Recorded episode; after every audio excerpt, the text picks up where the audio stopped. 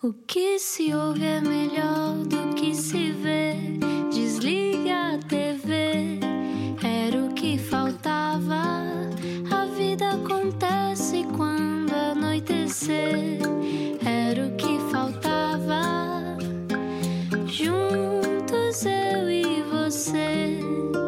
Boa sexta-feira com a Rádio Comercial. Olá, mantemos-nos afastados com a distância social que faz sentido e que é obrigatória, não se esqueça. Mantenha a distância de segurança. Há quem diga que será até 2022. Eu não quero esperar por 2022, Ana Martins, para te abraçar outra vez. Ai, eu vou abraçar. Bom, é melhor não dizer isto, não é? Não Vou- podes, é- Vou abraçar-te virtualmente, vá.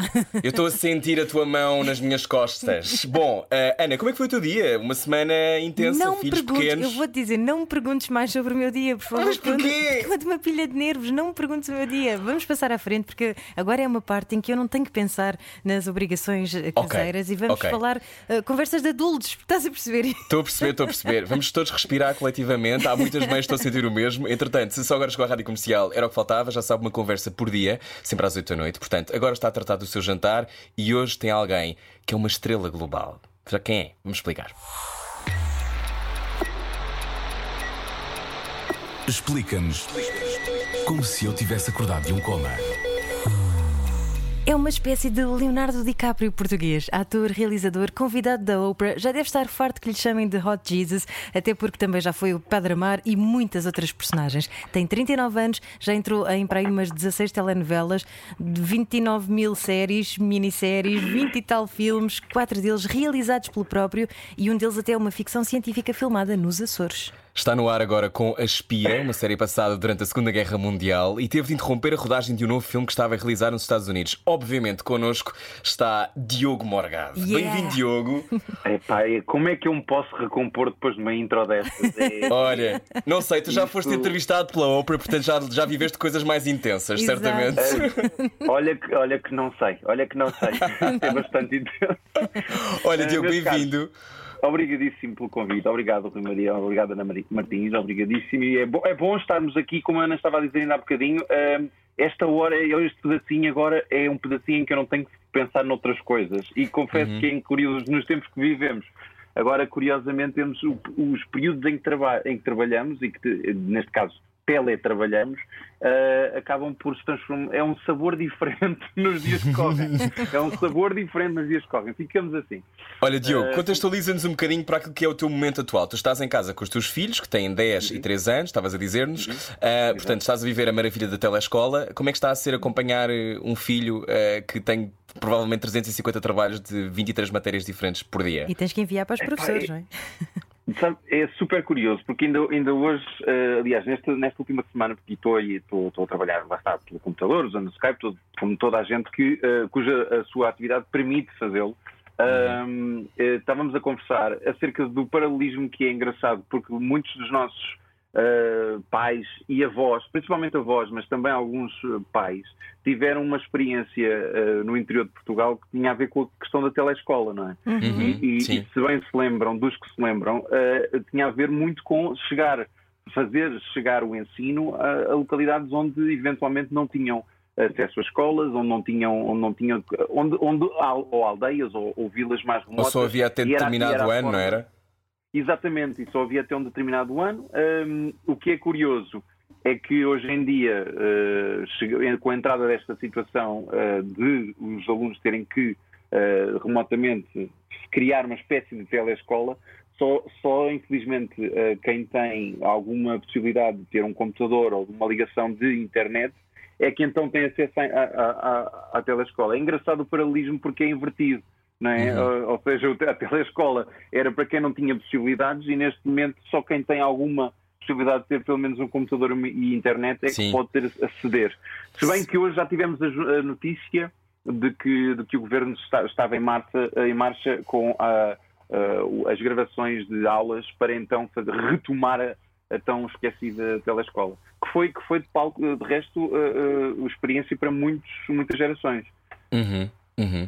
E há uma coisa que tu, que tu falas aí que tem a ver com, com os desequilíbrios e com as desigualdades que existem dentro do país, que eu acho que são ainda mais gritantes nesta fase, porque uh, o privilégio de poder estar em casa uh, a fazer, por exemplo, teletrabalho como nós, como é o meu caso e da Ana, uhum. é uma coisa que não é transversal, não é? Há muitas famílias que neste momento estão no setor da cultura que nós conhecemos bem e tu tão bem conheces também. Uhum. Sabes como 98% das pessoas, esta é a estimativa do Ministério da Cultura, uh, não têm trabalho e não sabem quando é que voltam a trabalhar, não é? Portanto, estamos a falar de uma, de uma zona. Como é que tu, que és um homem que está sempre entre continentes, como é que tu estás a, tu que tens também outros, outras visões de, outros, de outras zonas, os Estados Unidos, por exemplo, vivem isto de uma forma completamente diferente, uh, não há Sistema Nacional de Saúde, não é? Por exemplo, ou o que existe tem que ser pago. Como é que tu tens vivido isto quando soubeste de repente ires para casa viver uma quarentena com o coronavírus? Isto, Diogo Morgado. Eu quando, eu, quando, eu quando estava, portanto, eu fui para os Estados Unidos uh, rodar um filme uh, que era de resto aquilo que eu estava a fazer até tudo, todo este surto acontecer.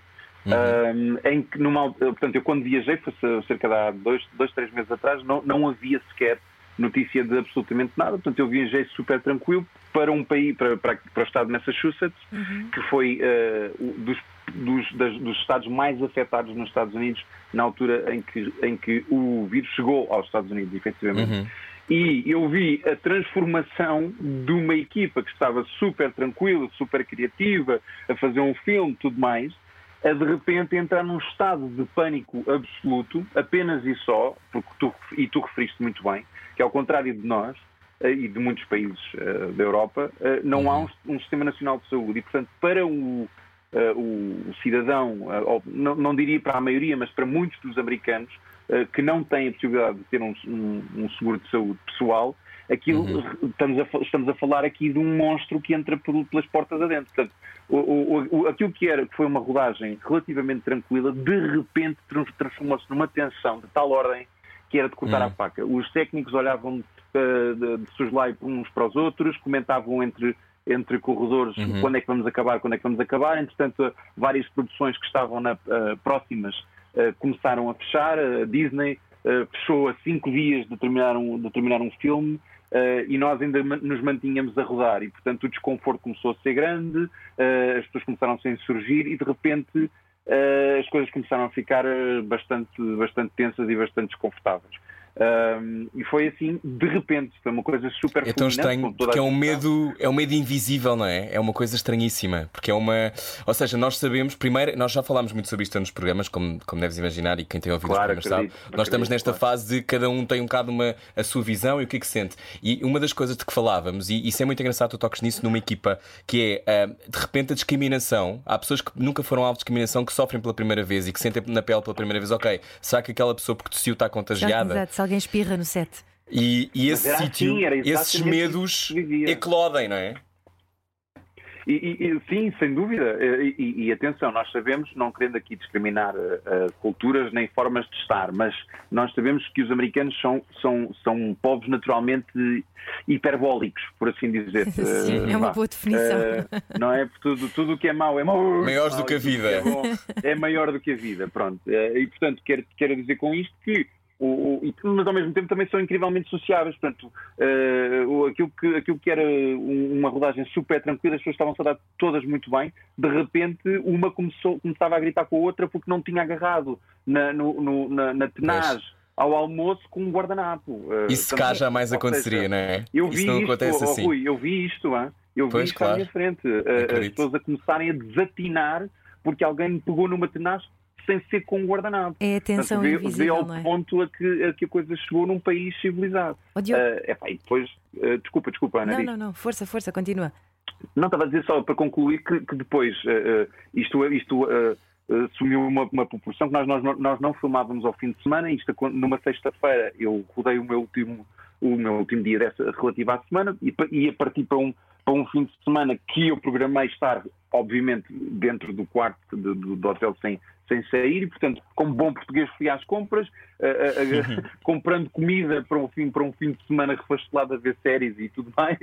E, e isto sexta-feira às 11, um, portanto, comprei, comprei comida no, no dia anterior e na sexta-feira, mentira, sábado, sábado às 11, assim sim, Uh, o produtor liga-me, desce, desce rapidamente. Eu, eu ainda estava tipo sem tomar banho naquele modo de fim de semana que nós temos o cabelo uhum. todo no ar e, desce. E eu, é pá, não, não, desce, desce. E eu pus um chapéu, fui, fui, fui até ao lobby e, e o produtor disse: Nós vamos ter. Uh, o filme foi, foi suspenso e vamos enviar toda a gente para, para as suas casas hoje. Portanto, tens duas horas para fazer as malas e, e posto, no, posto no avião.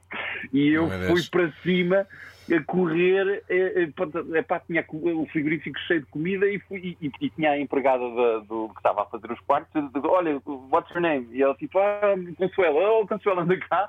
E comecei-lhe a dar toda a comida que tinha no frigorífico. uh, assim, a senhora estava num, numa mistura, eu a carregar-lhe os sacos, é uma mistura de agradecida com este tipo matou alguém e está a fazer ah. sabes? O que é que não, porque tu és Jesus, não é? Não, e tu tens... ela pensou, praise the Lord.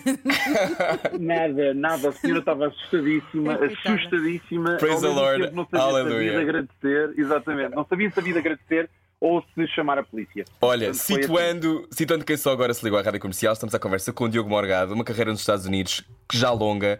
Uh, oh, Diogo, leva-nos, nós sabemos muito sobre ti, uh, já te conhecemos há muitos anos, Mas és uma espera, cara conhecida espera, do que público. eu queria saber o que é que ele estava a filmar lá em Massachusetts. É, eu não é sei aquele... se ele pode dizer. É, pode, ah, é, aquele, é aquele projeto novo, posso. não é? O Luso. É, é, é, público, não, não, não. não. Esse Ai, projeto é, é, um projeto, não, esse projeto é um projeto diferente, isso é um projeto que, que eu fui contratado como realizador e ainda, ainda está numa fase de, de fechar financiamento. Não. Ah, este okay. filme é um filme que, da este filme é um filme da Scream Gems, ou seja, da Sony, que uh, é, um, é, um, é um filme de terror, vá, um thriller de terror. Uh, o protagonista é o Jeffrey D. Morgan, que entra no Walking Dead, uhum. mas tem uh, William Slater também, que, que, é muito conhecido, desde o Social Redemption. Uhum. tem outro, basta ir ao IMDb, ponham Shrine, e é, é, é, é esse o filme que, que é uma adaptação de um romance também muito uh, foi muito conhecido e vendido em todo o mundo com o mesmo uhum. título da Shrine, portanto é a adaptação desse romance um, eh, e é isso que eu estava a falar e que espero que irá acabar uh, assim que as coisas uh, voltarem irás, a, a, um, irás. a um normal possível, a um normal possível. A um novo normal, não é? Um, estávamos um a, eu estava a tentar virar isto para, para o, a tua chegada aos Estados Unidos, porque tu tens, tu conseguiste uma coisa muito rara, que é tu manteste a trabalhar como ator em vários países, também já trabalhaste no Brasil, trabalhas em Portugal, toda a gente em Portugal te reconhece, e não és assim, não tens 50 anos, não é? Tens 39, portanto tens feito muita coisa para a idade que tens. Uh, e uma das coisas que eu gostava de perceber é uh, a tua vontade de uma carreira internacional existiu desde sempre, desde, o, desde os tempos em que estavas a fazer um telefilme chamado Ame de Teresa. Já pensavas, não, um dia eu quero conquistar não. Hollywood e fazer, ser realizador, ser uma série de outras coisas. Como é que foi esse teu caminho, Diogo? Olha, tu tocaste aí numa coisa engraçada que é talvez a melhor, a melhor perspectiva de eu responder à tua pergunta, que é, hum. eu nunca sequer pensei em conquistar absolutamente nada. Uh, a única hum. coisa que eu procuro conquistar é o que estou a fazer no momento, tentar fazê-lo o melhor possível e esperar que ninguém me mate. Uh, honestamente, honestamente eu, eu, eu, nunca quis ser ator na vida quando era miúdo, quando comecei esta aventura aos 15. Foi uma coisa que eu tropecei e apaixonei-me profundamente, mas profundamente mesmo. Uh, não consigo sequer conceber os meus dias sem ou consumir, seja a ficção, seja ela do ponto de vista de livros, filmes, ou pensar em novas histórias que eventualmente venham, venham a alguma coisa. E portanto quero dizer com isto que eu nunca fiz outra coisa senão uh, aproveitar ao máximo a última coisa que estava a fazer, uhum. esperando que não seja a última. E portanto nunca pensei, uh, nem nunca tive vontade de uma carreira internacional. As coisas aconteceram, aconteceram de uma forma muito orgânica, muito normal. Uh, o, o salto deu-se num filme que eu fiz um, chamado uh, Star Cross, que foi uma coprodução entre Portugal e, uh, ah, Inglaterra. Eu sei com a Teresa Tavares, não? Exatamente, com a Teresa uhum, Tavares como, como, protagonista e, e, portanto, era uma adaptação aos tempos modernos do Romeu e Julieta e o filme, uh, julgo que 70, 80% do filme era em inglês. Uh, esse filme chegou aos Estados Unidos através de festivais e, e, e de tentativas de distribuição, onde um agente nos Estados Unidos viu o filme e achou uh, que eu faria parte de alguma coisa que ele estivesse em falta na sua carteira de clientes, entrou em contato comigo para começarmos a trabalhar numa altura em que não, não em que era, ainda se mandavam cassetes por, por correio. Tinhas que ah, idade? Uh, e, portanto, 26, 27? Vai, sim, sim, tal, sim, tal, sim, sim, julgo que sim. Uh, uhum. Não sei precisar, mas, mas, mas sim, já talvez, 25 talvez.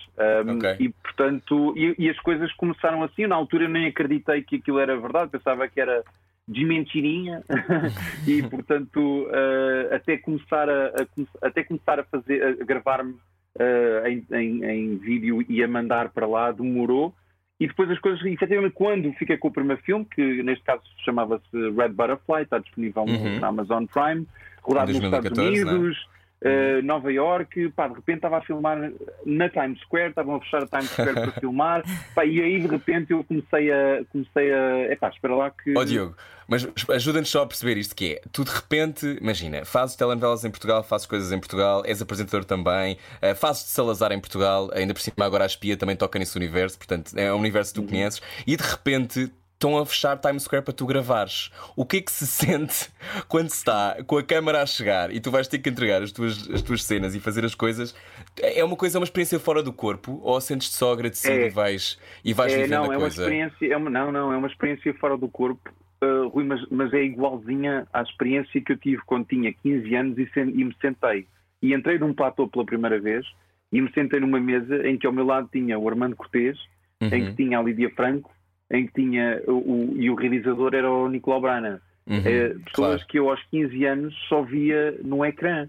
E portanto, essa, essa experiência para uma criança, sim, bem, pá, desculpem as, as pessoas que estiverem a ouvir com 15 anos, mas ainda se é criança, uh, uh, ter, ter uma experiência destas tão novo é mais extracorpóreo do que é um adulto com 25 repetir esse mesmo sentimento noutra escala. Estás a perceber o que eu quero dizer, uhum. Rui? Ainda percebe, percebe, uh, claro. Ainda portanto, porque supostamente tu eras figurante, sim, não é? E não tinhas falas.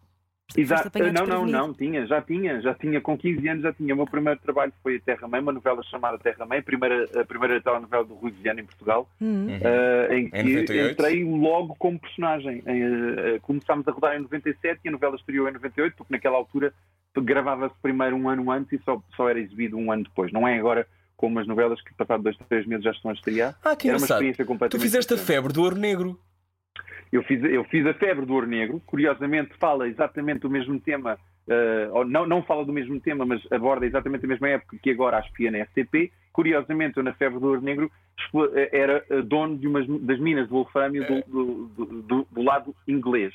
E Sim. aqui na espia faço um engenheiro que está a explorar as minas de wolframio uh, no Dada mão. Portanto, noutra sabes... vida, com certeza, estive ligada é que... a wolframio. Mas sabes quem é que escrevia a febre do ouro negro também? A minha mãe. A sério? Isso tem muita graça. É sério. A tua mãe era yeah. alimentista? A minha, sim, fazia pá, isto era uma produção que foi para a RTP na altura, não é? Eu lembro-me de, eu lembro de ver guiões em casa da febre do ouro negro. Sim, exatamente. exatamente. Mas olha, é verdade, as, as coisas ligam-se todas é e, e, olhando para, para. É, é verdade, e um dos. É engraçado quando olhas para o teu percurso, a sensação que eu tenho, e tu vais, vais és melhor consegues tu a dizer. As pessoas que tu encontras são os gatilhos para tu chegares a, a, zonas que tu não esperavas, porque, ok, entras nessa sala com a Lídia Franco, mais tarde estás a gravar em Times Square, uh, pelo caminho fizeste também coisas no Brasil, uh, mas há um dia em que estás sentado à frente da Oprah Winfrey. Como é que estas coisas, uh, Diogo, que és um. Eu sei que tu trabalhas muito, sei que és muito metódico, mas há pessoas, as pessoas também facilitam, ou seja, há pessoas que temos de encontrar, numa visão mais mística da coisa? Sendo, sim, Sim, sim, Rui, há pessoas que temos que encontrar uh, para o bom e para o mau. Uh, há situações que temos que viver para o bom e para o mau, para, para, para a coisa. Isto é muito clichê, eu sei, mas vou tentar ser um bocadinho mais uh, subjetivo na coisa. Hum. eu, quando tinha, eu quando tinha 15 anos só te, e, e, e vi-me nessa situação de estar à mesa com grandes atores e de ser dirigido, que eu não sabia o que era uh, por, por, pelo Nicolau, uh, eles davam-me uh, indicações e coisas que eu nem sequer conseguia processar porque estava distraído com as luzes serem tão intensas e tão estranhas acima da minha cabeça que, que eu não conseguia processar. E, e portanto, eu, vi, eu sempre morei na margem sul, eu lembro-me de atravessar o Cacilheiro a chorar baba e ranho porque só queria que aquilo acabasse, estás a perceber? Hum. Uh, e isso, ao fim de uma semana, duas semanas, ao fim do mês, dois meses, e, sem querer, inadvertidamente tu começas a ganhar uma carapaça e uma, e uma crosta que te começa uhum. a, porque é a única forma, não é? Tu não, sem querer, sem saberes processar o que está a acontecer em ti, as coisas começam a acontecer. E, e para te ser sincero, foi assim que a representação começou a entrar no meu ADN. Começou a entrar no, no meu ADN no sentido em que começaram a acontecer coisas em mim, do ponto de vista físico, espiritual, psicológico, que eu não conseguia processar. E muito da aventura de um ator é tentar descodificar aquilo que lhe acontece enquanto pessoa e a forma como isso é espelhado no mundo. E, portanto, Uhum. as coisas aconteceram de uma forma muito orgânica, é por isso que eu gosto tanto dessa palavra, orgânica, e, e perceber que há, de facto há um processo, há um método, e quanto mais tu tentas dominar esse método e quanto mais tu tentas explorar e, perce- e perceber, mais consistente acaba por se tornar o teu trabalho e mais, mais prazerosa acaba por ser a, a tua, a tua viagem. E- Eu não sei se consegui responder à tua pergunta. Não, eu acho que um respondeste. bocadinho. Diogo, Não, não, não, acho que eh, respondeste. E sim. essa carapaça manteve-se ou tiveste mais momentos em que de repente querias que o comboio parasse, o comboio do mundo, como se costuma dizer? Ah, epá, eu acho que enquanto, enquanto formos humanos ah, vai acontecer sempre. Há sempre momentos ah, que, que, no- que tu queres parar, desistir, o que quer que seja. Seja estejas tu na crista da onda ou estejas, ou estejas tu lá embaixo. Eu confesso que tenho mais, dificu- tenho mais dificuldade em me, em, em me saber manter ah, a desfrutar na crista da onda do que quando estou, por- quando estou em baixo. Eu tenho mais facilidade e tenho mais, mais facilidade em, em encontrar prazer, motivos e razões para, para, para continuar quando estou por baixo. Ah, eu sei que é Uhum. estranho, eu sei que é estranho, mas ah, não É um sei, talvez tenha sido alguma a forma forma, é? como. Não. Eu não acho estranho, É, eu, eu- eu percebo o que queres dizer. Até porque tu, tu dizes uma coisa que eu acho até muito corajosa e fizeste uma partilha há pouco tempo dizendo que a tua essência não é convencional, nem consensual, nem nunca pretendeu ser. Ah, Fizeste um post sobre isso há pouco tempo. Tu fazes aquilo em que acreditas, amanhã recomeças tudo outra vez. Ou seja, a dor e este sítio às vezes não pertencer a lado nenhum. Porque eu imagino que tu, eu não sei se sentes que, eu acho que imagino que te sintas bem em Portugal e, e que seja também que é a tua terra, mas tu vives eh, em setos muitas vezes onde, a- onde a tua língua não é a língua principal. E esse sítio, e, e eu tenho muito menos, menos experiência do que tu, mas já estudei em Nova Iorque, já estudei em LA e tenho uma noção de que há uma estranheza inicial e há uma estranheza de há códigos que não são parecidos. Como é que tu, tendo em conta que foste protagonista de produções nos Estados Unidos, navegas esses sítios, Diogo? Porque muitas vezes as pessoas passam-se mesmo quando agarram na tenaz, que é uma coisa que cá não aconteceria. Como é que tu navegas isso sem te, sem te baralhares? Ou baralhas? Olha, eh, se calhar a melhor forma de, de te responder isso é: eu durante muito tempo achava que eh, um ator que tivesse capacidade de, conseguir chorar eh, é, que, é que começava a dominar a sua, a sua arte. Estás a ver aquela coisa de Uhum. "Vá, agora chora, pumba. E então, durante muito tempo, de uma forma ingênua, não é? começando aos 15, que, que queria muito chegar a esse ponto de, epá, Uhum. se eu quiser, realmente eu consigo. E, e só quando eu desisti, porque, porque pensei, não vou conseguir nunca, porque eu fantasiei aqui, penso no cachorro que morreu, penso na mãe que bateu, penso não sei o que, isto, Uhum. nada disto surto efeito.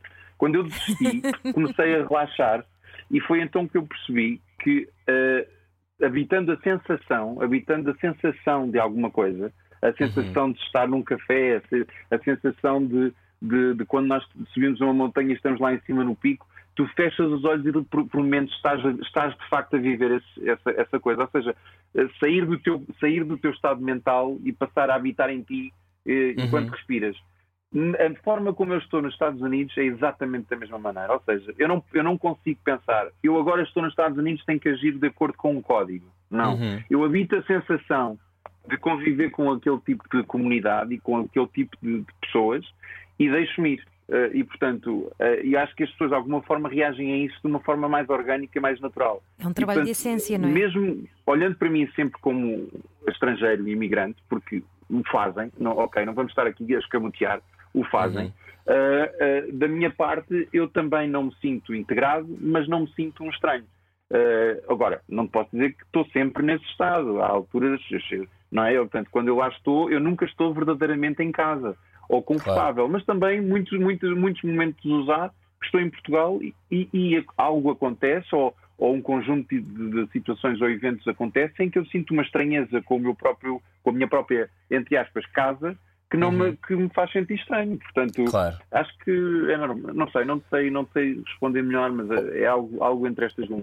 Olha, estamos à conversa com Diogo Morgato, só agora chegou à Rádio Comercial. Uma das coisas que deixou o mundo, sobretudo então o mundo lusófono, em sobressalto foi quando conseguiste o papel de Jesus Cristo, quando te atribuíram o papel nessa minissérie eh, que eh, nos Estados Unidos foi um grande sucesso. Aliás, tu estás condenado a passar na Páscoa para sempre. Não sei se tens essa noção. Imagino que Aleluia, sim. aleluia. Aleluia, aleluia. Eh, um Jesus Cristo que deixou os Estados Unidos, eh, eu acho, também a salivar, seremos sinceros. Diogo, eh, eu, eu na altura eu vi, vi algumas entrevistas tuas, vi, vi, eu acho que foste ao Extra, foste a, foste a mil sítios, eu lembro-me que fizeste a promoção típica do, do que se faz nessas alturas, eh, o que era para nós também um bocadinho esquisito, que era de repente estamos a ver lá e é uma pessoa que nós conhecemos, mas está naquele contexto, que é simultaneamente orgulho, mas há sempre uma coisa de estranheza, tipo, isto é possível, ele está mesmo ali sentado. E, e tu, a sensação que eu tinha era que tu não gostavas nada do elogio Hot Jesus. Eh, o que é que tu achavas em é relação a isso? E, é- e é- e não é uma sensação, é mesmo verdade. Então, porquê que não gostavas que te, te chamassem o Jesus Bonzão? Epá, eu, não, eu não gostava nem gosto, atenção, é uma coisa. Epá, porque, epá, eu não te sei explicar. Olha, então vou-te dizer assim: eh, eh, é, tá, eu, não, eu não vi a coisa, eu não vi. Há um evento na minha vida, há vários, né? e entre, entre os quais eh, que me marcaram, um deles chama-se eh, Interpretar a Figura de Jesus Cristo, ok? Claro. Num projeto que por acaso teve dois formatos, um numa, Duas vezes, um numa minissérie e depois num, num filme. Pronto, tudo bem. Ah, ah, o- esse evento ocupa um espaço em mim e na minha vida de, de uma importância crucial, ok? No- na- na- Uhum. na- como pessoa e, e como. E, e isto não tem nada a ver com a religião, ok? Não tem nada a ver com religião, tem a ver como pessoa, como ser humano que habita Uhum. esta, esta, coisa que é esta terra e, e, e com o trabalho, próprio o trabalho. Portanto, eh, foi, foi eu tive batalhas eh, eh, durante a rodagem que muita gente não sabe. Quem teve acesso a making of e tal, os produtores foram honestos o suficiente para revelar algumas dessas batalhas. E, portanto, eu, eu cheguei a, a despedir-me eh, Ah, por, por não, por não acreditar e por, e por me recusar a fazer determinadas coisas. Porque aquilo não tem a ver com o trabalho. Uma coisa é, olha, tens o, agora, agora és o, o Zeca da novela Quero-te Tanto, ok? Uhum. E eu faço o Zeca que me apetecer e me banda na cabeça que eh, o que quer que seja daí eu vou responder a duas ou três pessoas eh, as Uhum. consequências positivas ou negativas disso. Uhum. Outra coisa é tu fazeres uma, uma entidade, uma figura, alguém vivo para milhões de pessoas Uhum. e que será vivo para milhões de pessoas quando tu já nem caminhares sobre esta terra, ok? E portanto, Uhum. estamos a falar de uma coisa que não só eh, eh, vai permitir alguma imortalidade do que quer que tu faças, não tem a ver com da tua imortalidade, tem a imortalidade do que quer que tu faças, que é bem diferente, porque nós Uhum. podemos nos renovar constantemente e, e nós só respondemos por hoje, não, infelizmente não podemos responder pelo ontem. Mas aquilo que fizemos fica marcado nas pessoas, nas coisas, na- Claro. no ar, eh, e portanto, eh, nessa medida, eh, repara que isto que eu te estou a descrever é é- é- é- acaba num termo reduzido a Hot Jesus. Portanto, como deves calcular, não tem a ver com o que o, que o termo encerra em si, Uhum. tem a ver com ele estar associado a uma coisa que para mim é muito mais importante com, Claro. do que a aparência, a minha aparência ou a aparência de uma figura. Pois, eh, É, tu, tu, di- tu quando rece... Eu percebo perfeitamente o que estás a dizer e obrigado por esclareceres, agora já sei e fico. E fico... porque eu, às vezes, porque às vezes ehm, pode ser porque queremos ser levados a sério e, e- e de vez em quando eu acho que os Estados Unidos adoram uma boa história, uma boa punchline Um naco de e carne. é um naco de carne e é o entertainment e é aquela roda que não para. E, e e depois deixam-te ver como uma pessoa e passa a ser uma coisa, não é? Isso é uma coisa que, que não interessa. Diogo, mas mas- tu. Diz Desculpa, disto, Ana. desculpa. Não, Desculpa. força, força. Não, ia dizer que tu disseste numa entrevista que não existe nada mais difícil do que este papel. Jesus é a personagem mais completa e complexa de toda a humanidade. Ah, tu, quando sabes que vais fazer este papel, Diogo, ahm, eu, por exemplo, se isto me acontecesse, eu acho que fugia da sala e dizia obrigado, até à próxima, não estou disponível, Ah, não estava nada com vontade de ser crucificado este sábado, portanto, até já. ah, eu, não, eu não sei como, como é que se lida com essa sensação. É, foi, foi um- é uma grande tempestade. É uma grande tempestade. É, é de facto uma grande tempestade. Eu fugi, eu fugi, fu- eh, fugi fisicamente, eu, dois dias depois de ter recebido o, o, derradeiro telefonema, não é? Eh, f- fiz duas coisas. Eh, fiquei, fiquei em casa até, até receber o, o argumento e depois a primeira coisa que fiz, depois de entrar em choque depois de ver o, o argumento, porque eu, eu, fiquei, eu fiquei com o papel sem ter tido acesso ao argumento. Ah, Mas ao sabias a história, mais ou menos. Mas tinha noção de como é que acabava. tinha alguma noção. Já tinha estado em contacto com o material. Exato. Eh, e pronto. E o que eu fiz foi, eu viajei para, para Israel. Ahm, eu precisava de. Ah, sou muito físico e eu sou muito.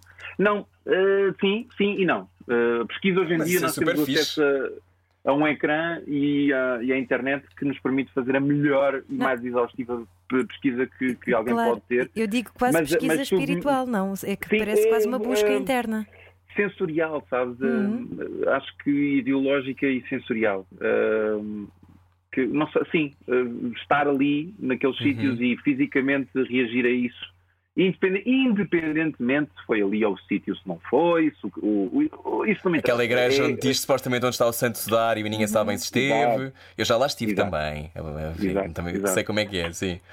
Então, para ti, que- que tiveste uma resposta quando foste lá?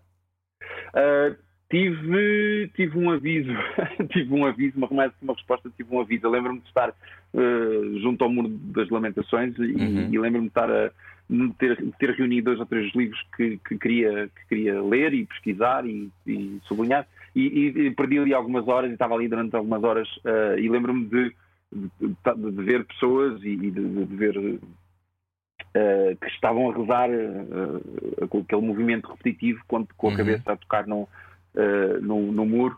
E lembro-me que, que, que me fixei numa pessoa, num homem que lá estava, mais ou menos da minha, da minha idade, talvez por isso eu tenha ficado mais fixo nele. E passado um bocado entrou, uh, chegou uma criança, pá, aí com, sei lá, não tinha 10 anos, portanto, menos de 10 anos, 7, 8 anos, algo do género. Uh, chegou ao pé, deu um beijinho na mão do pai, uh, pousou os livros da escola e o pai não parou de, de- do seu mantra e não parou no seu, no seu, na sua Sua penitência? reza. e o Uhum. filho e o filho uh, pôs o, o- uma espécie de um cascol, não me recordo do nome, uh, tem um nome, mas não me recordo do nome à volta do pescoço e começou a rezar com o pai durante mais uma hora e meia.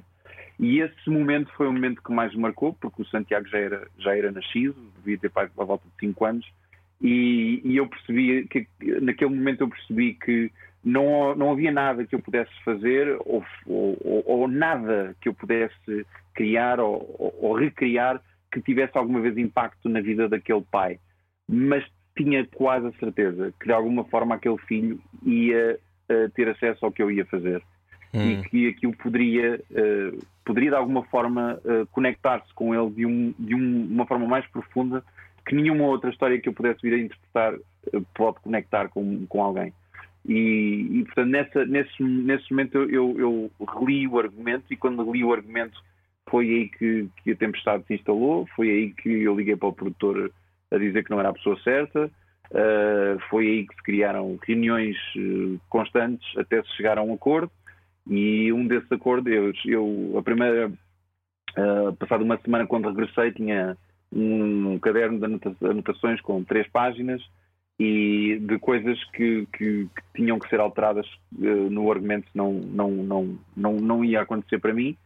E, e, e cheguei, efetivamente, eles a dispensarem, a coisa aconteceu. uh, e, e depois, uh, mais tarde, chegou-se a um entendimento de que se faria um ou dois takes com, incorporando as notas que eu uh, tinha e então depois disso podia-se fazer o que quer que ele que estivesse no argumento e eles perguntaram-me se, se assim podia ser e eu honestamente aí pensei eu vou fazer sim, aí sim, aí sim porque eu vou Sim. poder dormir descansado porque já a opção do que vai para o ar já não será a minha Uh, a opção do que vai ser escolhido já não será a minha eu não vou participar de uma coisa em que não acredito Uh, e portanto, assim foi. O- a, a coisa positiva foi que, passado uma semana de rodagem, o produtor, o Mark Burnett, que foi o, é o produtor do Uhum. Survivor, o, o- aquele programa do Trump que dizia You're Ah, The fired, The recordo. Apprentice. The, The Apprentice, Sim, sim. uh, entre outros, entre o The Voice, por exemplo, o produtor do The Uhum. Voice é o Mark Burnett também, que foi o produtor da- do Son of God e da Bible.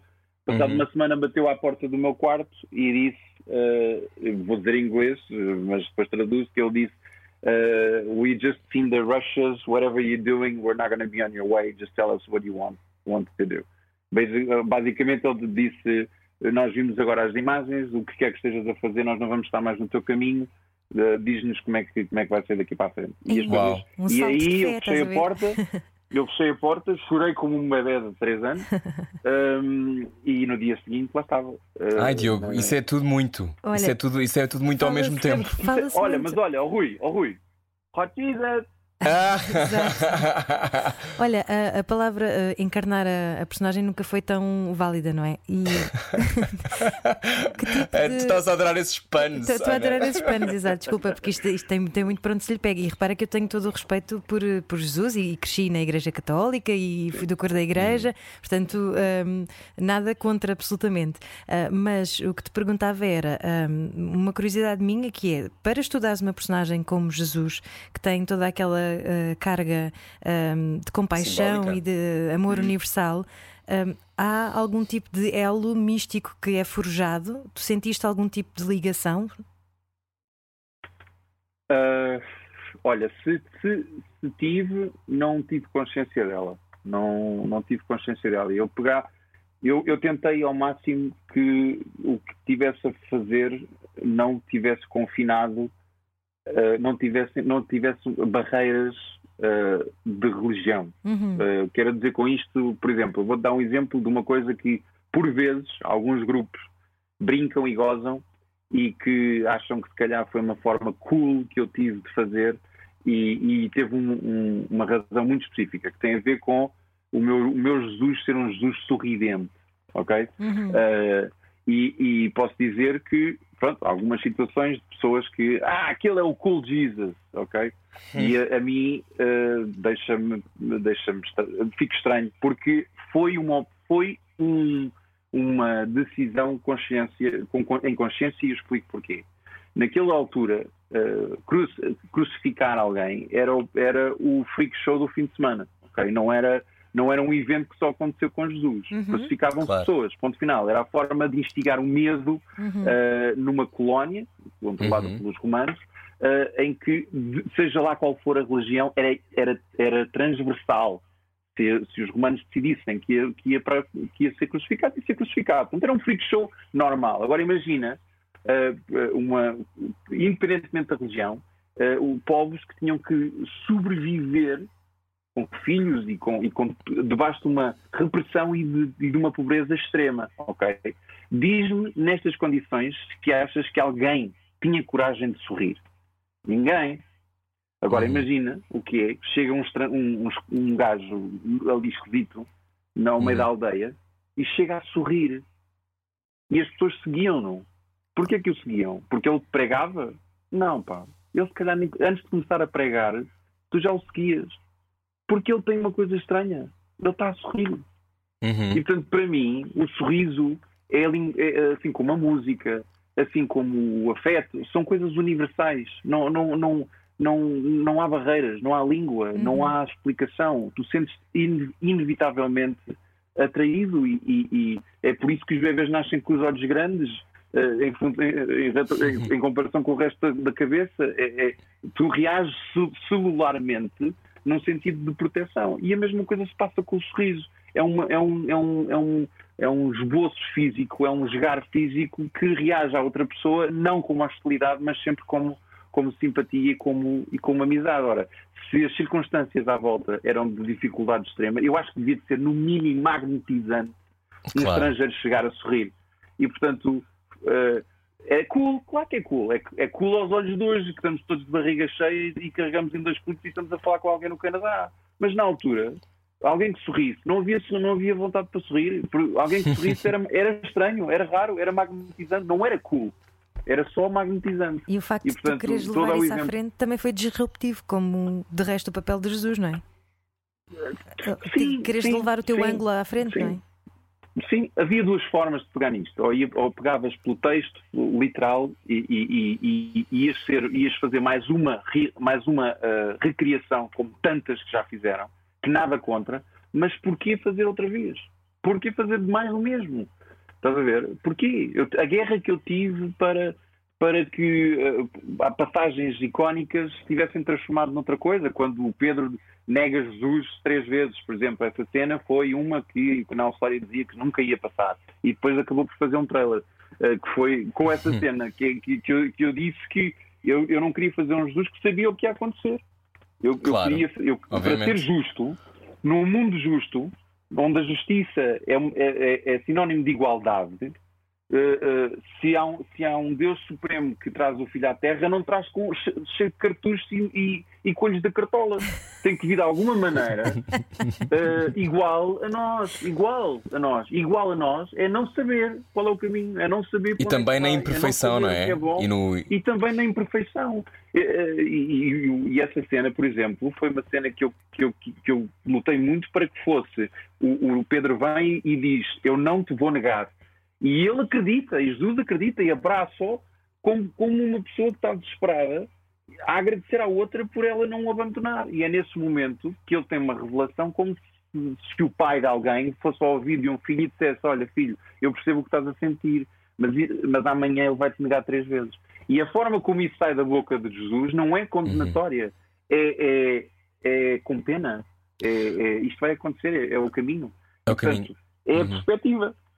Diogo, uh, Diogo Morgado é nosso convidado hoje na Rádio Comercial. Um, antes de irmos para o intervalo, eu tenho que te perguntar isto: que é, tu interpretas uma personagem uh, que é transversal uh, a todos nós, mesmo aqueles que, que vivem em outras religiões, uh, conhecem-no, uh, e tu viveste uma situação ainda mais extraordinária que é tudo isto é uma experiência fora do corpo, mas ao mesmo tempo dentro do corpo, mas ao mesmo tempo com coisas que são basilares daquilo que é a construção da nossa identidade.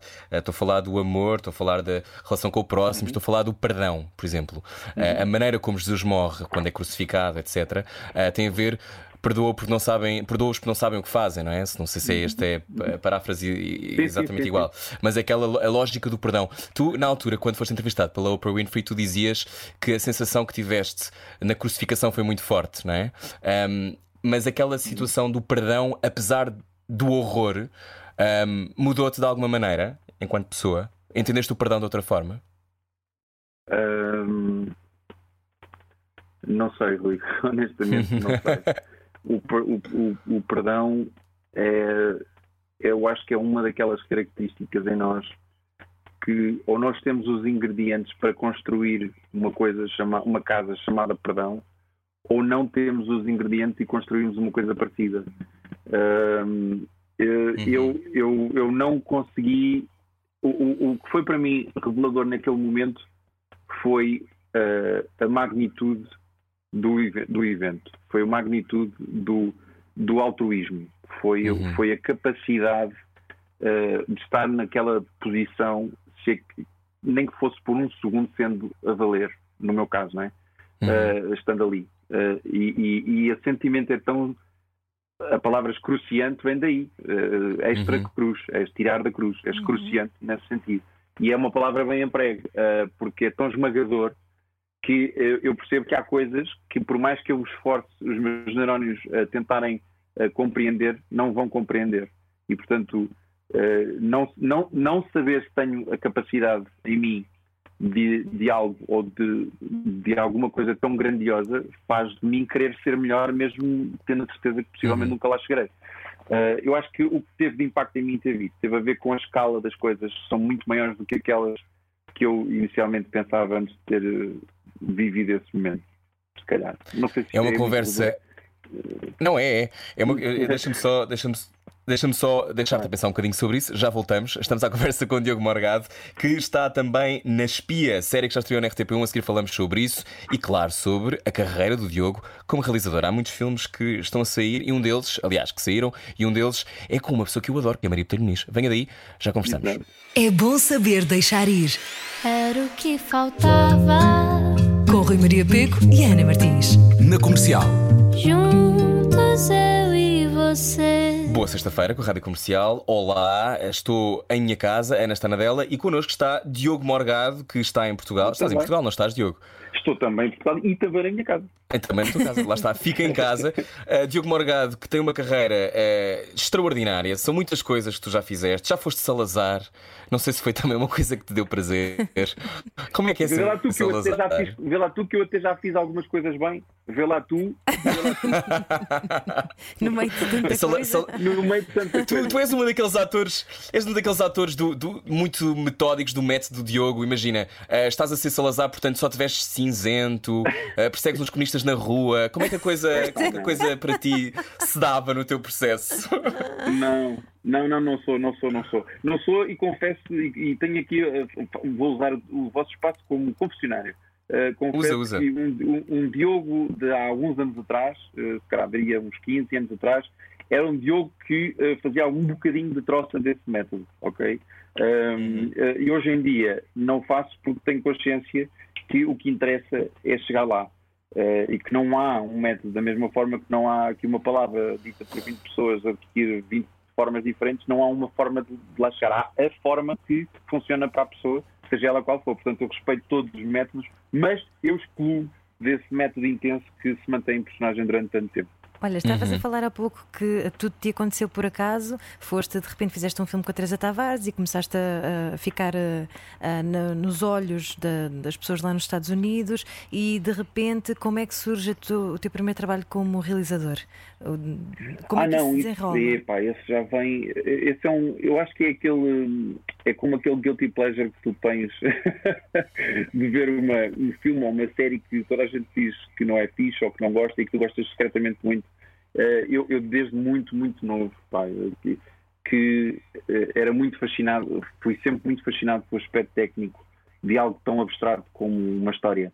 Uhum. Uh, como é que alguma coisa tão inspiradora, tão que pode ser, que pode ser tão inspiradora, ou esclarecedora, ou levantar questões, ou motivar, ou, ou algo tão abstrato como um sentimento pode ter coisas tão matemáticas, técnicas, uh, uh, processos e, portanto, essa, essa, essa tradução do concreto matemático para o abstrato é uma coisa que sempre me fascinou muito.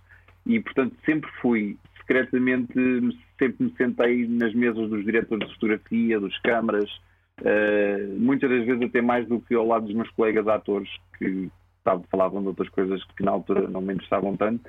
E, uhum. secretamente, eu acho que foi assim que fui começando a ser uh, a ovelha cunhosa. Uh, mas, uh, mas sim, sim, sim, sim, eu tenho consciência disso, eu tenho consciência que sou, estou, estou à parte, mas eu sinto muito confortável de, de, de, da forma como, como estou e como, e como vivo. Mas estás à parte porque uh, o, líder, o líder de alguma maneira está sempre um bocadinho à parte. Não, não sei, não, não punha as coisas dessa maneira, mas ou seja, eu, eu, eu, o que eu sinto é uma coisa, eu sinto que um, as pessoas que gostam daquilo que fazem e que de alguma forma uh, que amam aquilo que fazem, que se sentem envolvidas naquilo que fazem, que, que de alguma forma, quando uh, têm, uh, por acaso ou não, cruzam-se comigo do ponto de vista profissional, que as coisas são sempre positivas, não, não, independentemente da, da, da questão pessoal. Eu não, eu não espero que gostem de mim, não, não estou à espera que gostem de mim, mas quero muito que se sintam confortáveis a trabalhar comigo. Uh, isso para mim é, é, é muito importante. Uh, e portanto a questão da realização, respondendo à tua pergunta, Ana, sem, sem me esticar como é meu costume, é uh, que sempre foi, foi uma vontade que eu tive secreta de mais cedo, mais cedo ou mais tarde um, ter este desejo concretizado de contar uma história minha, criando um grupo que fosse pequeno ou grande, que partilhasse da mesma, da mesma, da, da mesma sintonia, do mesmo amor, do mesmo sentimento. E confesso que foi justamente depois do Nicolau Bryan falecer uh, que eu pus as mãos à obra e deixei de ter medo e passei a ter coragem para fazer para começar a mexer os cordéis para a minha primeira longa-metragem como realizador. Oh, Diogo, o que é que descobriste eu... sobre ti, uh, Diogo? Ah, desculpa, Ana, interrompi-te. Sim, é que estamos aqui com um certo delay. Sim, o que é que descobriste sobre ti, sobre, sobre, criador, sobre criador enquanto pessoa? Porque Olha, gerir uma equipa e, e, fazer isto pela primeira vez, eu morreria de medo. Eu já uh, tive que escrever uma série inteira e interpretá-la, e a sensação que eu tinha era que ia morrer porque todos os episódios são um bocado uh, da tua responsabilidade. E essa a sensação de todos os processos terem um sim ou um não é muito, eu acho, uh, absorvente, mas ao mesmo tempo, epá, dá medo, não é? Como é que tu viveste dá, esse, dá. esse, primeiro momento? Epá, é, eu vivo com medo há 20 e tal anos. Né? Eh, nós nunca temos, eu nunca estou. Um ator que não viva com medo Tá, tá, há coisas a serem revistas. Está distraído. Mas, mas, o realizador tem uma responsabilidade sei, um bocadinho então maior, porque depois a visão é, que, é a tua visão que vai para o, para o ar. Sim, verdade, verdade, mas a verdade é que, e por isso é que, e por isso é, eu, eu quando, quando criei a produtora SLX eh, com o meu irmão, não, não, não é uma produtora, no fundo, é um grupo de amigos. Eh, que partilham da mesma coisa. E já tive situações de uh, nós temos uh, coisas estruturais no, no, no, no, ou numa cena ou numa, numa sequência que foram alteradas porque a maquiadora teve uma ideia melhor. Uh, e eu poder ter a oportunidade de dizer assim, sabes que mais tens toda a razão, vamos mudar, esse é o verdadeiro prazer que me dá em reunir uma equipa para contar uma história. Porque a história não é minha, a proposta é minha. O que é meu é a proposta. É dizer assim, olha, eu quero, eu gostava que, que a história tivesse este, este, esta embalagem, ok? Agora, como é que lá vamos chegar, de que forma e, e, e se vai realmente ficar exatamente como eu achei? Eu espero que não, uh, porque isso é sinal que ninguém contribuiu. E, portanto, é esse espírito, não é por ego, não é por, porque quero mais ou menos, é para abraçar ainda mais aquilo que, entretanto, amo, que é a minha profissão. É, é, é só por isso. E a primeira vez que realizaste, qual é que foi o maior desafio uh, que, com que te deparaste? O mesmo Porque... que é o de hoje, é dinheiro. Não, mas eu, eu estou a falar em, em termos mais dois. anímicos, porque eu dou-te o exemplo, eu sou realizadora mirim, faço uh, curtas-metragens e documentários Uhum. e coisas assim, e, e a primeira coisa que eu tive que descobrir sobre mim própria era a assertividade, que era eu, eu tenho um jeitinho assim muito querido de, de falar com as pessoas e às vezes num set isso não é o suficiente, tu tens que ser bruto, há- oh, não é bruto no sentido de Firme. rude, mas é firme, não é? E, e encontrares essa força dentro de ti sem achares precisamente que estás a pisar em alguém é um equilíbrio um bocadinho tenue. Esse foi o meu desafio. Qual é que foi o teu? Epá, eu aí, felizmente, tenho, isso é um problema, mas é num outro sentido, que é, eu muitas das vezes, eu não sou dotado da comédia inglesa, porque muitas das vezes digo o maior disparate com uma cara super séria e as pessoas ficam 10 segundos a achar que eu estou a falar a sério. E eu fico assim, epá, das duas uma, eu tenho que ser, como, meu, tu não estás a ver que eu estou, como assim? eu, portanto, quero dizer com isto que nunca tive dificuldade em, em que alguma coisa que eu dissesse surtisse efeito no, em quem ouve. Uh, seja, seja uma recomendação, estás a ver? ou, ou tipo, onde é que sabes? Uh, para, mim foi, para mim a dificuldade uh, foi, foi meramente um, a questão de, de- dinheiro. Epá, foi, ou seja, a, a fazer um platô para mim não é estranho, falar com atores para mim nunca foi estranho, uh, ser amigo de técnicos para mim é a melhor coisa do mundo. Uh, ter um diretor de fotografia a quem, a quem eu peço coisas é coisa mais normal. Para mim nada mudou. É exatamente o mesmo, o mesmo. E, tive, e tenho a sorte de quando ter estado, de quando comecei a fazer, de que os meus colegas atores uh, seja- fossem humildes e, e generosos o suficiente para me levar a sério e para, e para compreender o que eu ou, ou tentar compreender o que eu estava a dizer. Podiam ser Sabes que eu, eu uh, tenho uma, uma. Uma informação privilegiada, não é? Porque eu, eu sou a Maria Botelhoniza das minhas melhores amigas, eu amo-a de paixão, e a Maria adora trabalhar contigo. E, e diz-me uma coisa que é que sente que tu confias muito nos atores quando estás a dirigi-los. Primeiro porque és ator e porque, obviamente, eh, percebes o que é que significa o trabalho de ator, que se calhar outros realizadores percebem, mas não da forma de quem faz, não é? Percebem de outra maneira. Isso, isso é uma coisa que vai a teu crédito, mas que ela se sente, sente que tu confias muito e, e que, que na- no irregular eu, eu tenho menos noção. Eu sou, sou mais sobre o Solam na altura. Ah, o Solam é uma, é uma história. Porquê que te apetecia fazer um- uma espécie de. Primeiro os Açores, obrigado, eu adoro ah, que se façam coisas nos Açores, mas porquê que te apeteceu fazer um reality show assim como a Vibe Hunger Games ah, num, num sítio como, como os Açores? Porquê que te apetecia contar essa história, Diogo? Epá, não, me- não me apetecia nada contar essa história. Não. Uh, não, não, não. A história não. A história que eu queria contar a, a mim e ao meu irmão, porque eu escrevo sempre com o meu irmão e, portanto, para chegar a alguma coisa tem que, tem que haver aqui várias batalhas. Uh, mas deixa-me dizer-te, ainda antes, prometo que vou responder à tua pergunta, respondendo a uma Sim, questão sim, que me falaste agora que tem a ver com, com, com uh, confiar nos atores. Eu devia ter aí 18 ou 19 anos, fiz uma novela na RTP chamada Justo Contas e que era escrita por Francisco Nicholson, falecido Francisco Nicholson.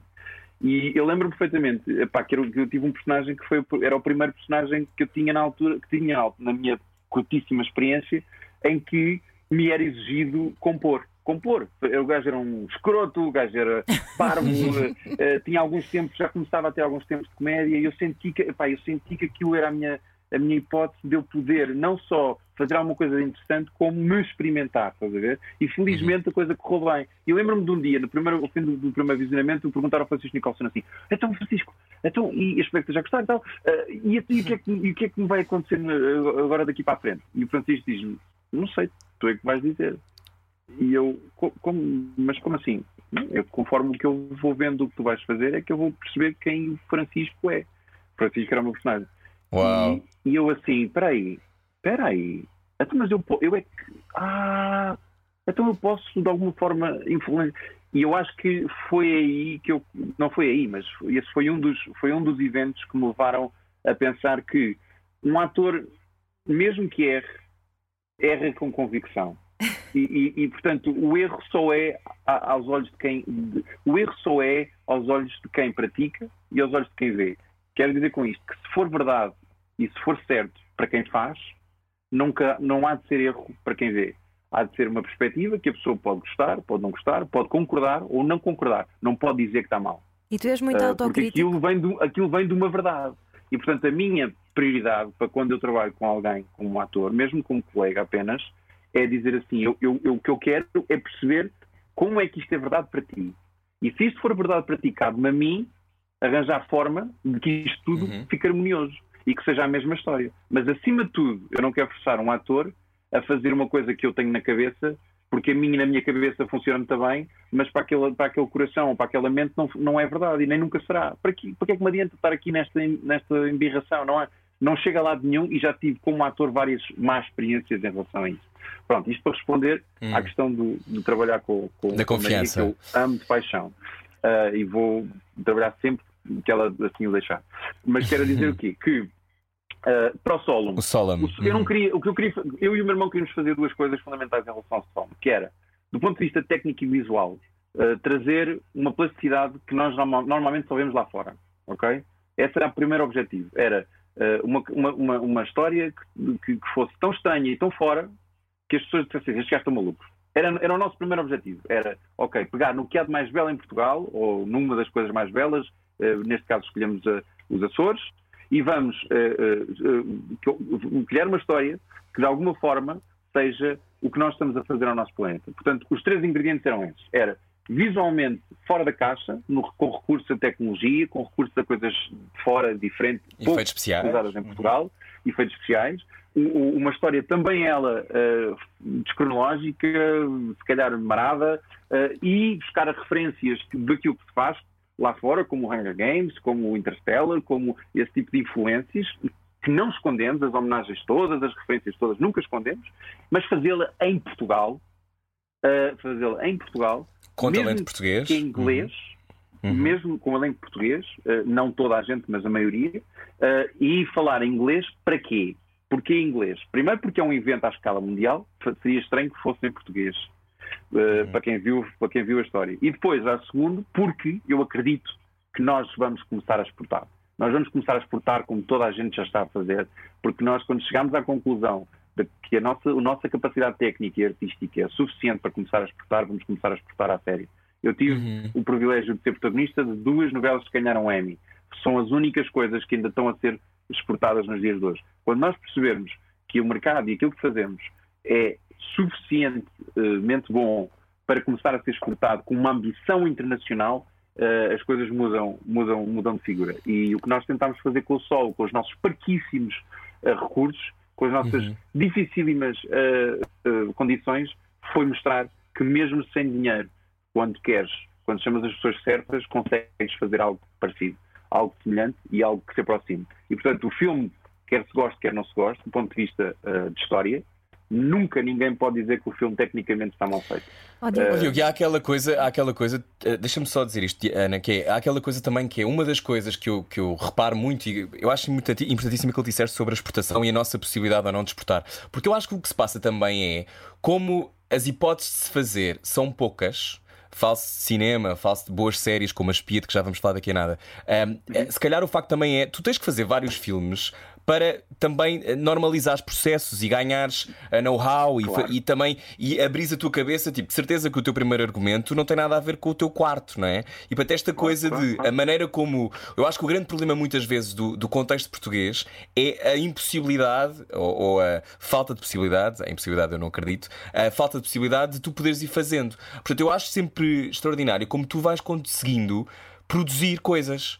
Uh, porque tu, tu tens mesmo feito muitas coisas e podias, podias só ter feito uma, não é? Podias só ter feito uma e pronto, se calhar isto não funcionou. Eu até tenho uma carreira que, que, tá, que tem várias avenidas, eu posso me ficar aí. E tu vais criando coisas na tua com a estrutura portuguesa e isso é interessante. Até tens uma ambição maior que é fazer um, o luso, não é? Portanto, como é que. Porque achas que essa é a nossa maior dificuldade? É falta de ambição? Eu acho que, eu Ou acho é que é muito recente a nossa.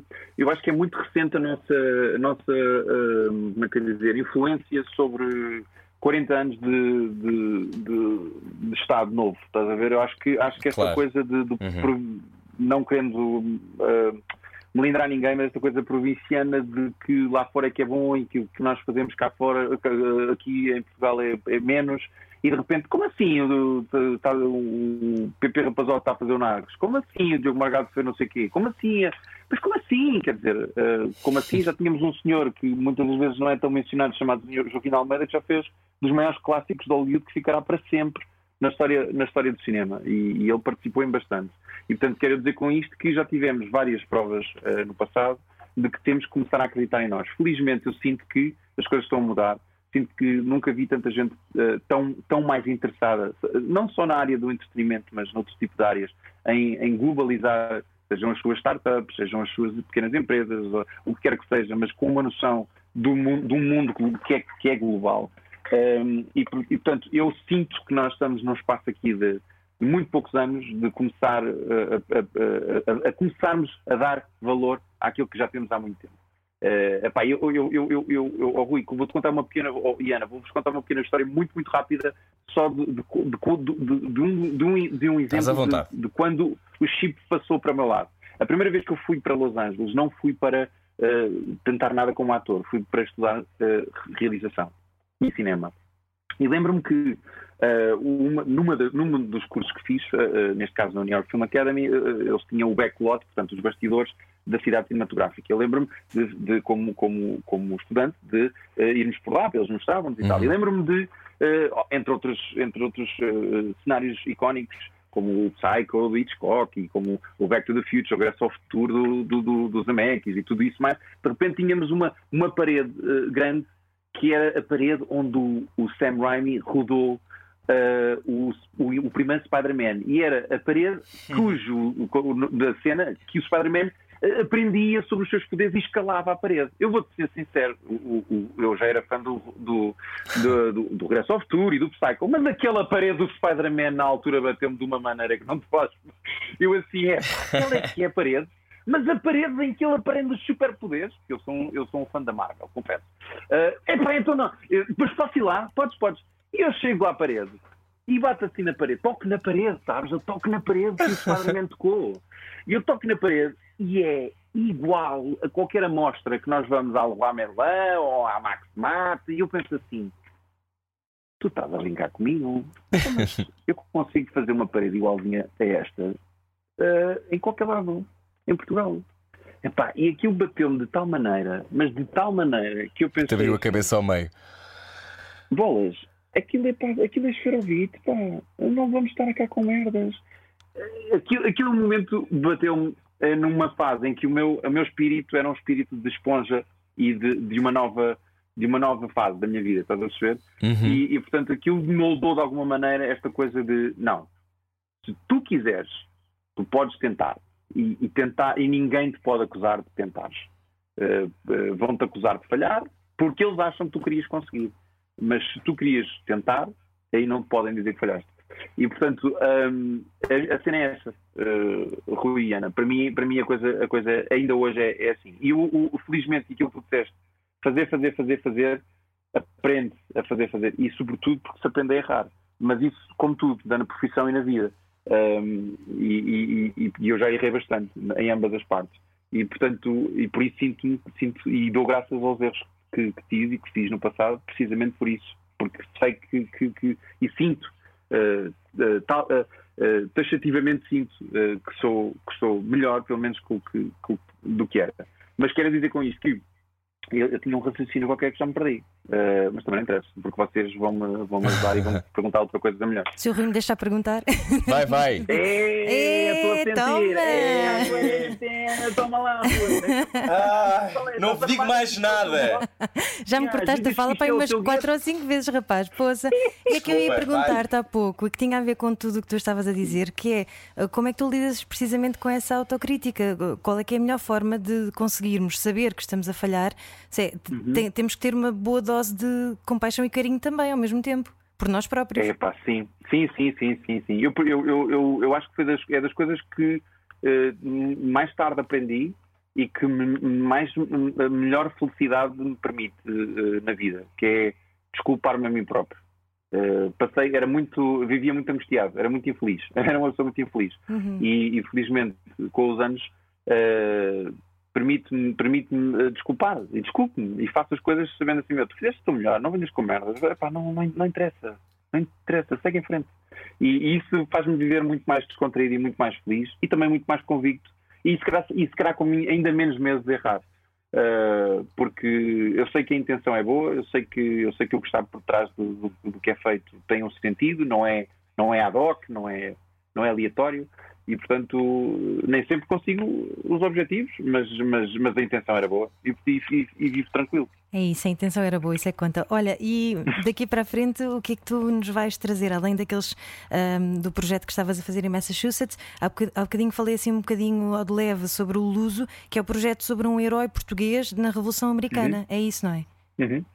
Sim, o Peter Francisco é um, é um, eh, é um, dos, é um dos pais de- fundadores da, que ajudou na Revolução e na, na independência dos Estados Unidos e que era português, eh, mais concretamente açoriano, eh, e é uma história real que pouca gente, pouca gente conhece, mas se meterem, se fizerem um Google sobre Pe- Peter Francisco, vão descobrir a história, uma história absolutamente incrível, verda- verdadeira, uh, de um herói português que nem Portugal uh, reconhece, ou, ou se reconhece, não é conhecido do grande público, uh, assim como também dos, dos Estados Unidos, talvez por não ser born and raised nos Estados Unidos, passa um bocadinho à margem. E, portanto, é, é- é um filme que chegou até mim, até mim inicialmente por, por- por uma questão de interpretar.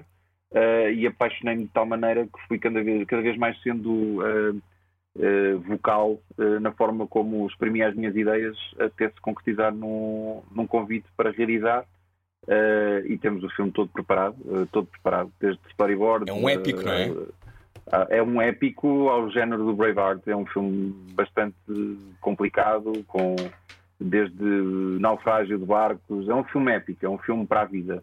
É um filme daqueles que ficará, espero eu, como, como referência. E é uma produção quer norte-americana? A produção, sim, sim. Ok. Uma produção norte-americana, sim, sim, sim.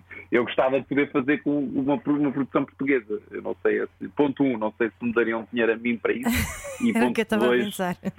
Pois, e ponto dois, não sei se, se temos o know-how eh, ainda para, para coisas desta natureza. De, de- tecnicamente é, é bastante, é bastante complicado. Uhum. Uh, felizmente unimos-nos da equipa certa que uh, comigo uh, encontramos as soluções e, e temos-las todas. Uma coisa que para mim, uh, por exemplo, tanto na SLX como como ator, uh, uh, cedo aprendi que faz toda a diferença que é a preparação. A preparação. A preparação uh, nunca é demais preparares. Preparares, preparares, preparares, preparares. Com o tempo máximo que tu tiveres. E, portanto, a mim, eh, assim que, que, que houve um esboço do, de, de um convite, eu, eu, eu sentei-me durante dias a fio, eu e o meu irmão, que o meu irmão, neste caso, ajudou-me nesta, nesta concepção, e na, a, a, dias a fios a, a planear para poder chegar a um, a um diretor executivo financeiro e apresentar um plano de como fazer o quê. Uh, e, portanto, vamos esperar para que isso aconteça. Mas uh, não queria dizer só que queria também aproveitar para na tua pergunta, tu disseste, perguntaste o que é que segue. Tínhamos o Irregular, realizado por Pedro, realizado, disparado, uh, protagonizado por Pedro Teixeira e para Maria Botelho Muniz Uhum. e Carla Chambel e João de Carvalho, que é um filme pá, que, que, que eu estou muito, muito feliz com o resultado uh, dele e, estava, e estávamos todos ansiosos para partilhar com o público. Tinha da, da, da, da data marcada para 7 de maio uh, e felizmente o Corona levou tudo. Uh, e portanto vamos, vamos aqui esperar uh, novos, esperamos que pelo menos até setembro, uh, alguns entre agosto e setembro, o filme estreie nas salas de, de cinema em Portugal e que as pessoas vão ver. Uhum. Olha, já estamos aqui à conversa há algum tempo. Diogo Morgado é nosso convidado hoje, não era o que faltava. Boa sexta-feira, se só agora reparou que é sexta-feira, os dias misturam-se todos durante a quarentena. A minha pergunta, um, Diogo, tem a ver com a espia. Eu já vi os dois episódios que saíram. Uh, é uma, é uma, um ótimo, eu acho. Uh, uma ótima demonstração da capacidade do talento português, eu acho, de fazer numa série de áreas. Um, a roupa está incrível, a luz está boa, uh, vocês estão bem. Ou seja, o que, é que tu, o que é que tu tens aprendido? Uh, vocês já acabaram de gravar, eu sei, são oito episódios, nós já também conversámos. Uh, vamos conversar, aliás, com, com a Maria João Bastos um, e com a Daniela. Mas para ti, como é que foi esta experiência? Tu que fazes um alemão, há a lógica sempre do sotaque, não é? Nunca se sabe até onde é que se deve ir. Como é que para ti foi, foi fazer esta personagem? Para, para, para, já do, o desconhecimento total de que Lisboa e Portugal tivesse sido palco de uma intensa rede de espionagem durante a Segunda Guerra Mundial. Uh, desconhecia, uh, total. Confesso a Foi mesmo muito difícil. E portanto, para mim, uhum. de repente, foi mergulhar num mundo novo. Mas como assim uh, isto existia? Mas como assim? mas nós, aqui? e portanto, nesse, nesse, nessa perspectiva, fiquei, fiquei mais rico. porque descobri uma coisa que não, não desconhecia depois. E porque acho que isso vai estar, vai ser a perspectiva de muito, de, muito dos espectadores. Uh, muitos dos espectadores vão estar nessa posição de desconhecimento, talvez, como eu, uh, pelo menos uh, no que diga às gerações mais novas, talvez, que seja mais uhum. normal que assim seja. E, e, portanto, aí fiquei logo entusiasmado com o projeto. Depois, porque a premissa era realmente, tinha ambição a ser, a ser uma coisa que pudesse ser vista em todo o mundo tanto do ponto de vista plástico como uhum. na, por parte do elenco. Uh, não, não só é um elenco bom, como é um elenco eclético. Uh, e, e, isso traduz logo é a diverso, vontade. Uh, diverso, é. exato. E portanto sinto que, que, que, foi muito bem conseguido, está muito bem conseguido. Fala de uma coisa que acrescenta a quem vê. Quanto mais não seja no, na, na, questão do, do, do conhecimento de, uma, de um período da época de Portugal, e, e, depois porque está a haver um trabalho que, que, que é consensualmente bem feito. Uhum. e portanto, nessa medida, fiquei, fiquei estou uh, muito feliz e orgulhoso por, por, fazer, por fazer parte disto. Sabes que, eh, entretanto, é impossível não reparar. Eh, eu não sei se já reparaste, mas tu estás quase a fazer 40 anos. Eh, não sei se foi uma coisa que, já te apercebeste. Como é que. Obrigado, como... Nada, nada. Eu vi que tinhas 39, achei que podia, era, fazia sentido relembrar. Olha, o que é que. Mas dizem que os 40, os 40 e os 50 são as melhores idades. Como é que. O que é que tu lidas essas coisas, lidas, com, lidas bem cuidado com o envelhecer, lidas, uh, estás naquela fase de fazer pontos de situação. Um, como é que estás a entrar eh, para, esse, para essa década? Os joelhos, Rui. Ah. É os joelhos eu trocava tudo por, pelos joelhos. Os joelhos é onde Os joelhos que tinhas. Os joelhos é que eu sinto, é pá, mas isto não fazia barulho quando eu me baixava. ou, ou de repente, está-me a doer aqui os joelhos. Os joelhos são o sítio que me relembra sempre. É aquele pinpoint que está sempre, olha, olha, olha eu esqueço mais, eu esqueço mais. Desde que não passo à frente de um espelho, a coisa está, está relativamente bem comigo próprio e tal, porque sinto-me porreiro.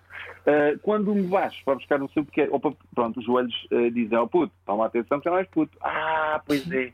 Pronto. Mas tirando isso, é pá, convivo bem, convivo bem porque eu comecei, olha, comecei, comecei aos 15, mentia na idade, dizia que tinha 20 porque era um, era um, era um, era um imberbe que queria muito ser homem. Querias que te levassem mais a sério, não é? Queria que me levassem mais a sério. Uhum. Agora, uh, quando me tratam por senhor, eu fico assustadíssimo. Ficas zangado.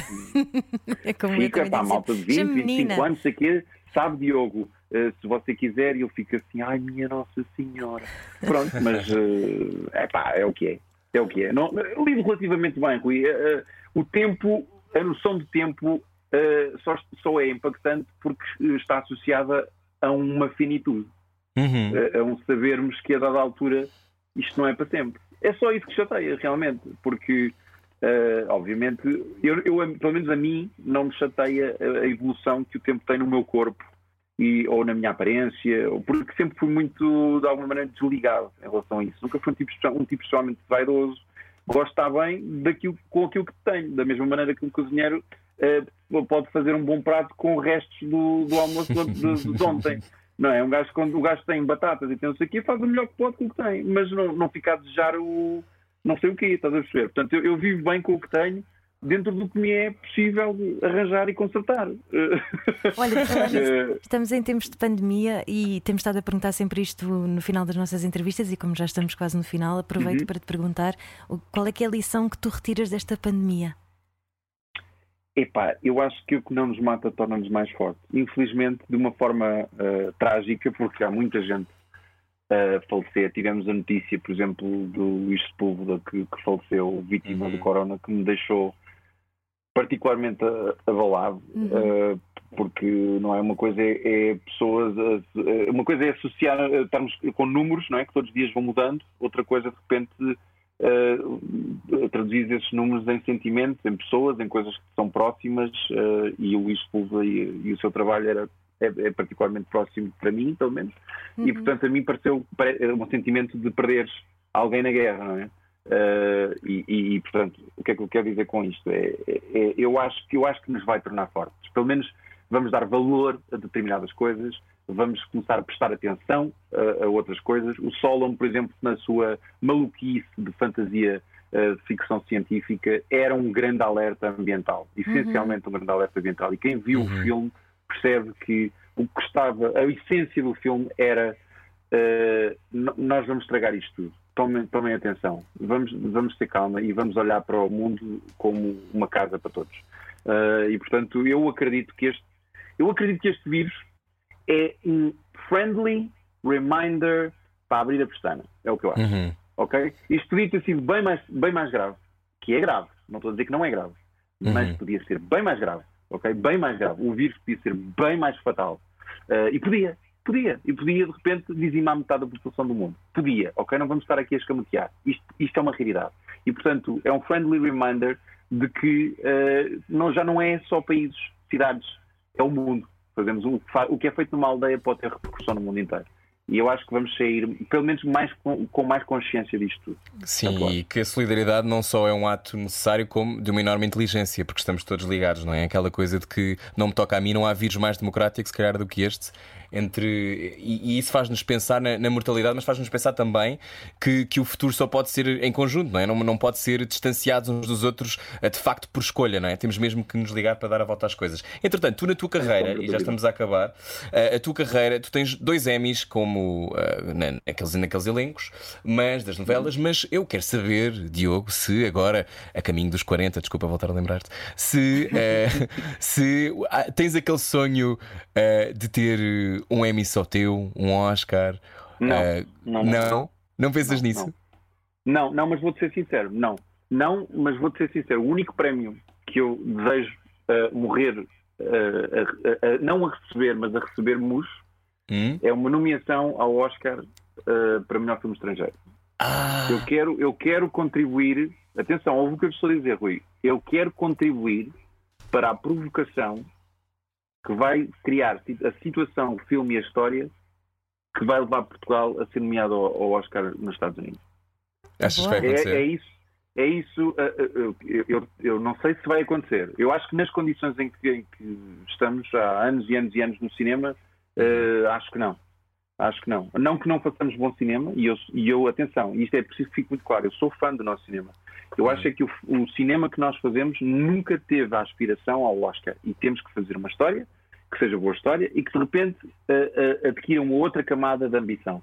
É isso que eu acho. Eh, e eu acho. E eu quero contribuir para essa provocação. Não estou a dizer que sou eu que vou conseguir. Se conseguir, tanto melhor. Mas não é. não- eu, eu fico feliz e sinto-me vencedor de um prémio como se fosse meu. Eh, se um ou outro produtor, um outro argumentista, Uhum. um outro realizador for nomeado ao Oscar. Eh, porque sinto que de alguma forma contribuir para isso. Mas é uma ótima maneira de olhar para a coisa. Contribuir com a provocação já é, já é muito, Yeah. já é muito. Diogo Margado, muito obrigado por ter estado à conversa connosco. Muito Espia, obrigada. às quartas-feiras na Obrigado, RTP1, Luís. pode ver também. Imagino que irregular há de estrear, não é? Tens uma ideia de quando é que, quando é que vai estrear? Ah, e, pô, esperemos que agosto, entre agosto e setembro vai sair de certeza. Esperemos que tudo volte a um, a um novo normal, como tu disseste. Exatamente. Olha, muito obrigado, Diogo. Gostávamos muito de conversar Obrigado, contigo. eu. Obrigado por seres tão generoso. Obrigada, não perguntámos a que, Obrigado, a que é que cheira a Oprah Winfrey, se ela deve cheirar a rosas. Eu imagino que sim. Eh, imagino que sim, mas uma, um dia uma vamos água de colónia muito, muito cara. muito, muito cara. Ela, eu lembro-me dela contar um programa, acho que ela foi à Ellen, e a dada altura ela dizia: Eu tenho uma banheira que é feita à medida do meu corpo. muito bom. E eu adoro Mas isso. com a forma do corpo? Com a forma do corpo, ela Vai, diz: é Ah, eu demais." deito-me lá dentro e tem a forma do meu corpo. Bom, eh, Quer Diogo, dizer que ela na altura do, do Natal, quando aumenta de peso, não toma banho. Não cabe Não lá. toma, não exato. toma, claro. Só toma. Nem agora na pandemia. Não perca Diogo Morgado na espia na RTP1. Obrigado, Diogo. Obrigada, Diogo. Um beijinho. Obrigado. Um beijinho, obrigado a todos. Força. Foi ótimo, obrigado, força. Uh, se está com a rádio comercial e só apanhou a conversa a meio, esta conversa incrível com o Diogo Morgado, pode ouvi-la em radiocomercial.iol.pt. Está lá o nosso podcast. Até já, eu e a Ana já voltamos. Era o que faltava. Com Rui Maria Pego e Ana Martins. Juntos eu e você. Na comercial.